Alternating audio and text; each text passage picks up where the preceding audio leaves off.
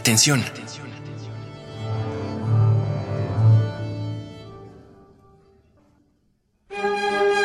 Furia, miedo, ímpetu, valor, incertidumbre, calma, duda, amor, alegría. Todas las emociones pueden contenerse en las cinco líneas de un pentagrama.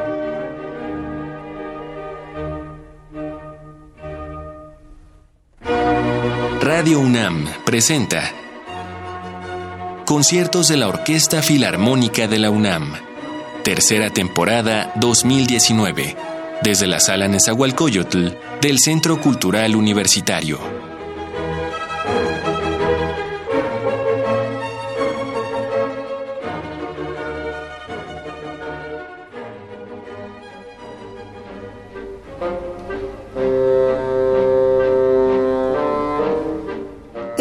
Que quien no conoce su historia está condenado a repetirla, pero anticiparse al futuro no debería ser el único motivo para mirar el pasado.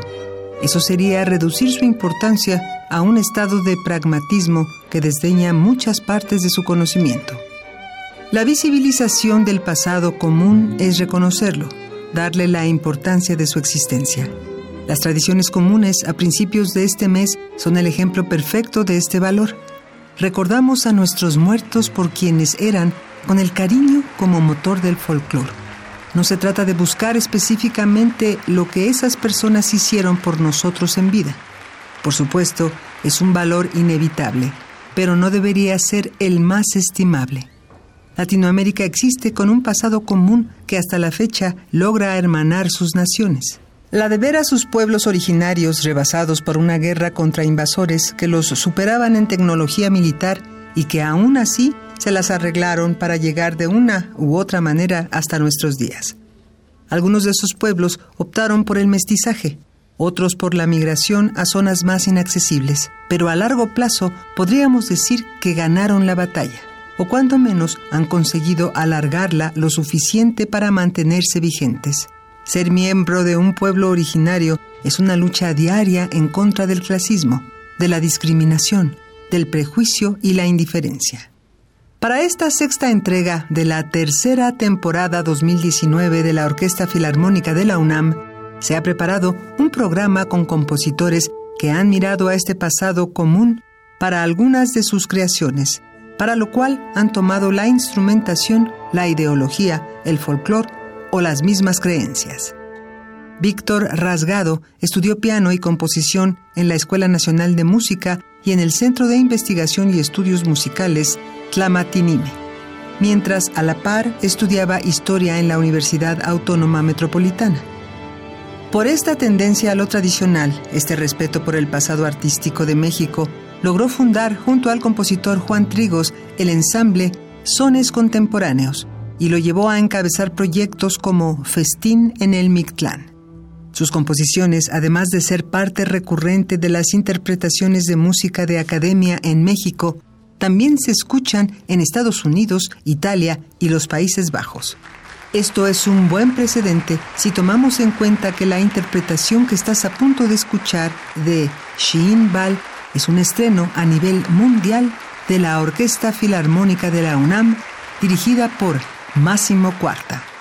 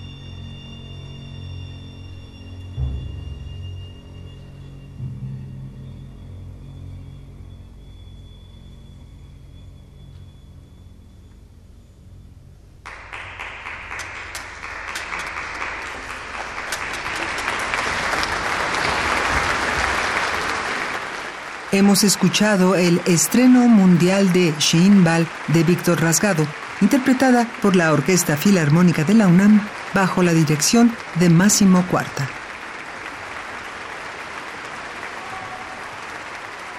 El libro del consejo o libro de la comunidad son los ejemplos más cercanos que tenemos a una traducción.